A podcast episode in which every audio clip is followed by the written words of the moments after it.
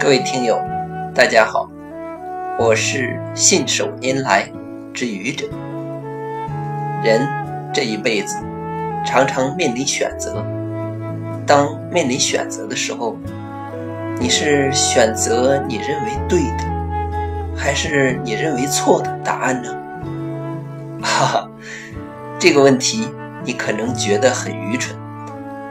人当然会选择。他认为对的答案了。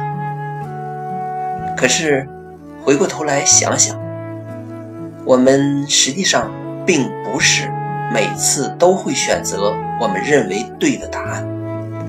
比如，一个男人会选择抽烟，而不管抽烟对健康的危害；一个女人会选择穿高跟鞋。